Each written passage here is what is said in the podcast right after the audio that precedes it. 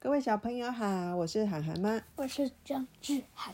我们今天要讲什么故事？慌张先生。哦，这个慌张先生是一个很可爱的先生哦。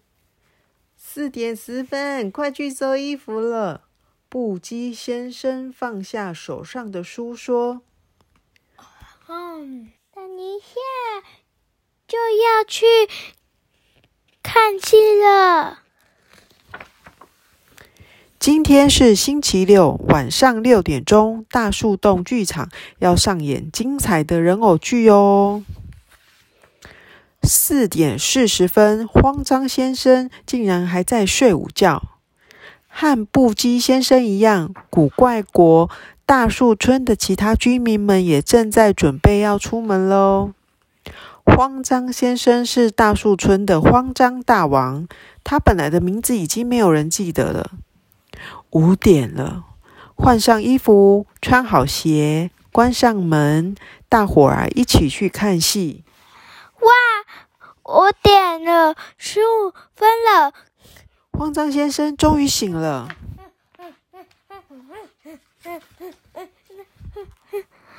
糟了糟了，来不及了。哦，这是慌先慌张先生的口头禅。还有这句话也是。快点，快点！吹着微风，唱着歌，秋天的夕阳啊，真是漂亮。五点了，四十五分了。大树洞剧场到了，大家啊正忙着准备。哎呦！倒霉啊，总是跟着慌张而来。还有八分钟就六点了，大家都准备好了吗？慌张先生，你要赶到哪里去呀？这是大树村居民正最常跟他打招呼的话。快点，快点！我可我可是今天的主角呢！慌张先生，慌张先生紧张的喊着：“慌张先生，加油，快哦！”来看戏的人啊，也纷纷为他加油。到了，到了，六点，有两分钟，在六点，终于到了。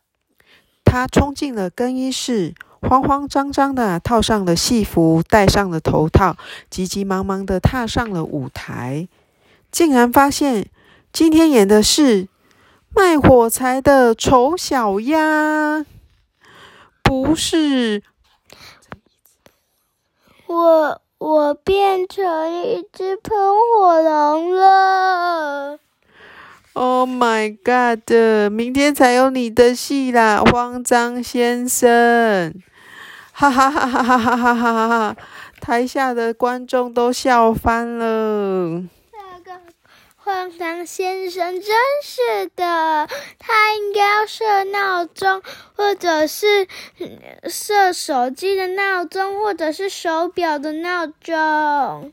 对啊，才不会这样子慌慌张张，竟然还把事情搞错了。如果他是在学校的话，他被迟到，他一定会被老师罚站。是哦，有小朋友被老师罚站吗？有，真的有小朋友被罚站了哦。那记得叫他要定闹钟哦，好不好？拜拜，拜拜，再见。